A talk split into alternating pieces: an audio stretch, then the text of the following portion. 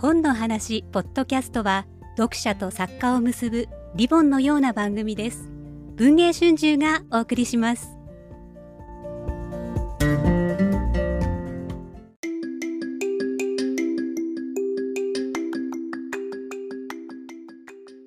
オールの小部屋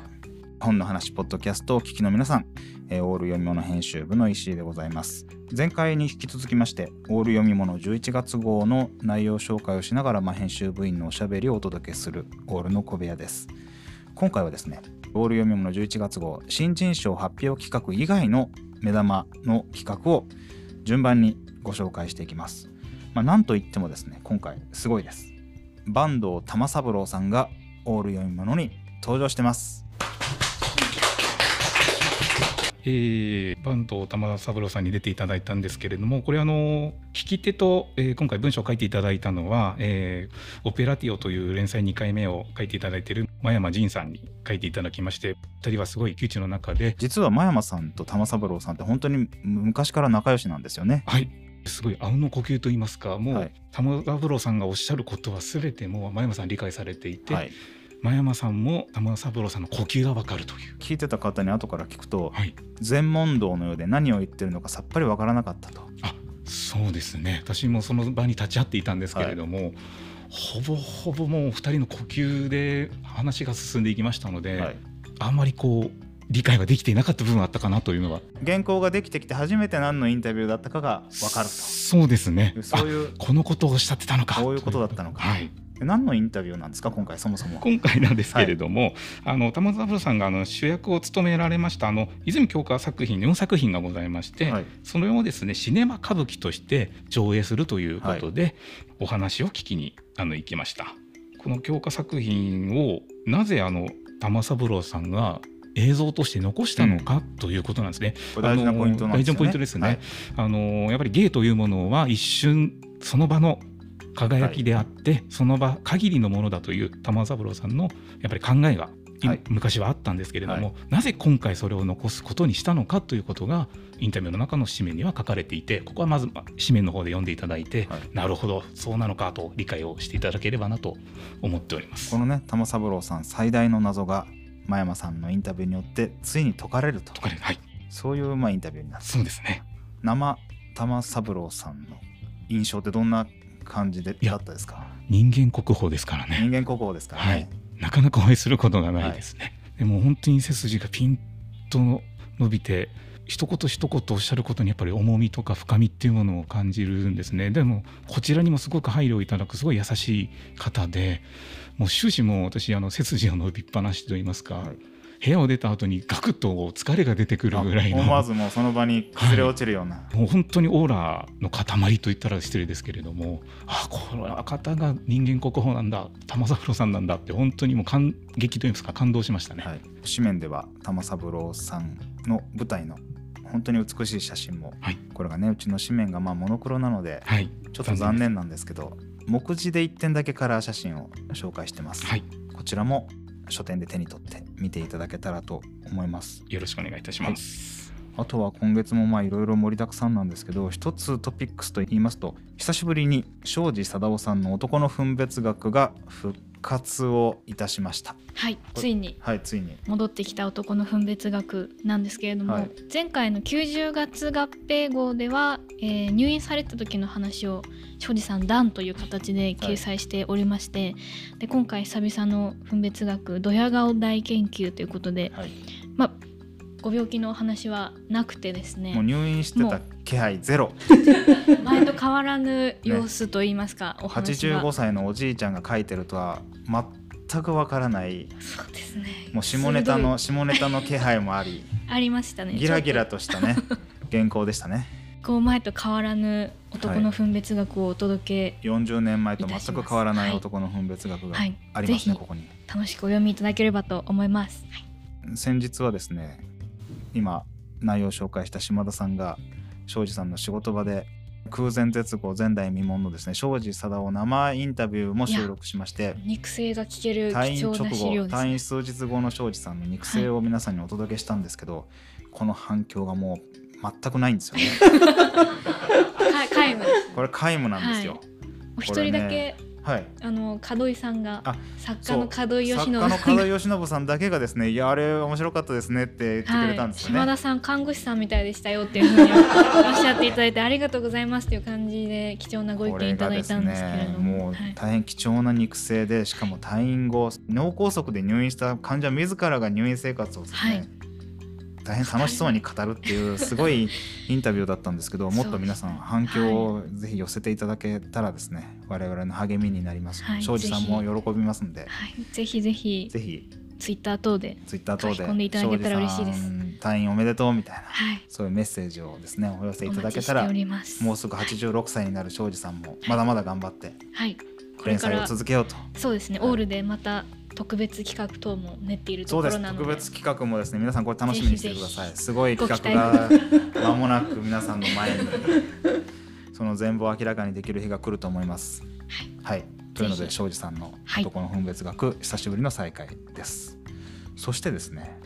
円熟のベテラン共演ということですごい個性派の4人の大ベテランの皆さんの原稿が寄せられました。まずは北方健三さんの珠玉の小編シリーズえー北方さん、えーこの毎回ですね、えっと、3作ずつできっちり15枚の小編を3編ずつ載せさせていただいてるんですけれども今回も、えー、と45枚ぴったりという形でお原稿いただきました。でこれは、えっと、ちょっと原稿をかけたから読んでダメだったらボツにしてと言われたんですけどそのまますぐもらって帰るというですね、まあ、本当に読めば本当に北方さんの筆の円熟ぶりがしみじみとさえ渡るまた秋の気配そして冬に向かっていくこう景色の感じとかですね素晴らしい描写にあふれている作品なのであのお読みいただけたらなと思うんですけれどもえさらにですね季節感があるのはですね夢枕漠さんのはい「奥の細道」シリーズ、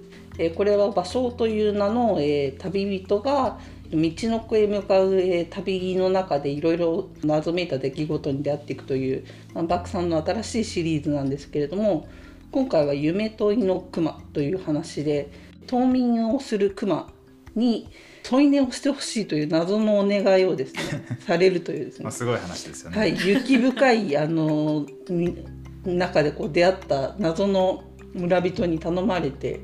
その夢を熊に寄り添ってみるという話なんですけれどもこれがですねあの原稿がまずいつ来るかわからないというスリリングさがですね物語のスリリングさにすっかりはいはいはい。切り替わってですね、最後の方のお原稿が入っている時にこうもうどうなるんだろうと思いながらこう一枚一枚読んでいったというね非常にこう深いそして漠さんならではのこう恐ろしい展開が待っている短編になっておりますのでこちらもぜひお楽しみいた恐ろしかっだければとた。今回本当恐ろしかったですしバクさんの場合はもう本当昔ながらの作家さんで数枚ずつ原稿用紙がファックスで送られてくるので少しずつしか我々の物語の展開がわからないんですよね。そうなんですね。その事前にこういう話を書くっていうのもなくですね。来るので全く先が読めない。そうです。全く先の展開が読めないしこの原稿が一体何枚ぐらいの原稿で終わるのかもわからないそういろんな意味でスリリングいろんな意味なでだんだんね光陵日も近づいてきて一体何枚でこの原稿が終わるのかその物語の行く先がどこに行くのかも全くわからないままファックスが動き始めると。ねはい。もうまさにこの旅人のような気持ちでこの物語を一読者として追いかけているようなそんな編集者としては不思議な体験もしておりまして、はい。でこちらのシリーズはですねあの今夢枕漠さんがあの賞を、えーされているんですけれどもあの墨で書かれた、えーご自身の作品を、えー扉絵として使わせていただいておりますので、合わせて世界観をお楽しみいただけるのではないかと思います。もう一人、まあ、大ベテラン宮城谷正光さん。さっき文章にいらしてましたね。はい。今回ですねちょっとあの文藝春秋の方でウェビナー企画がございましてそちらにご出演くださるということでご挨拶してきたんですけれどもご好評の「三国志名神列伝」はい。えー今5編ですねで今回は関寧こちらはですね、えっとまあ、武人のあの一人なんですけれども残されている表としては、まあ、かなり、まあ、粗暴な人物であったというふうに、イメージが強いと思うんですけれども、まあ、実際はどういう人物だったのかということをですね。やはり宮城谷さんのあの精緻な筆致ですね。書かれておりましてこれも今あのパリピ孔明という、えー、ドラマも始まって、はいはい、三国志ブーム再びという感じがあるんですけれどもその中でまたずっと三国志の、えー、世界を書かれてきた宮城谷さんならではのあの人物の掘り下げが読める一品となっておりますのでこちらも、えー、よろしくお願いいたします。そしてベテランの最後原稿が届いたのも最後、はい、オンダリクさんでございます。ね、最後あのバクさんと華麗なるデッドヒートを繰り広げ、はい、恩田さんは本当にバクさんとこう対照的で何が上がってくるかわからないっていうところでは一緒なんですけれども書き上げたらバンと一気にメールが。そこまでどんなにご連絡がなかろうが、お原稿だけがパンってくるっていうなんというか潔い、はい、お侍のようなスタイルなので。本当にですね。びっくりされると思いますけど、はい、もう原稿が来る前にもページ数って決まってるんですよね。はい、目次ももう全部決まってるんです。表紙ももう印刷しててそこに本当に原稿が来るかどうかって分かんないんですよね。はいでもちゃんと来るのがすごいですね、はい、信じてお待ち申し上げておりますという気持ちだけなんですけど、はい、でもすごいあの恩田さんの面白いなって思ったところはこれまでこちらはこうちょっとやきもきしながら本当に表紙にお名前入ってて大丈夫かなとか思いながらお待ちしてたちょっとやきもきしてたんですけど、はい、あのいざ原稿が来てみるとそのメールには次に行きたい居酒屋さんの名前とかが書いてあってあ本田さんはすごく自由な心で書き上げてらしたんだなというのが。これなぜ居酒屋かというと、はい。恩田さんが日本の各地いろんなところ旅されてそこで現地のお店にポンと入ってちょっとこう取材というか雰囲気をつかむっていうことをされたものから小編が生まれてくるというシリーズになってい。ます、はい、今までも松本だったりとか新潟もあったかな。あと富山とかいろんなところ行かれてるんですけども今回は姫路です、はい、タイトルが白の迷路。あの姫路で白と言いますと白鷺城。姫路城の異名が白鷺城。真っ白なお城として有名なんですけれどもこちらを見て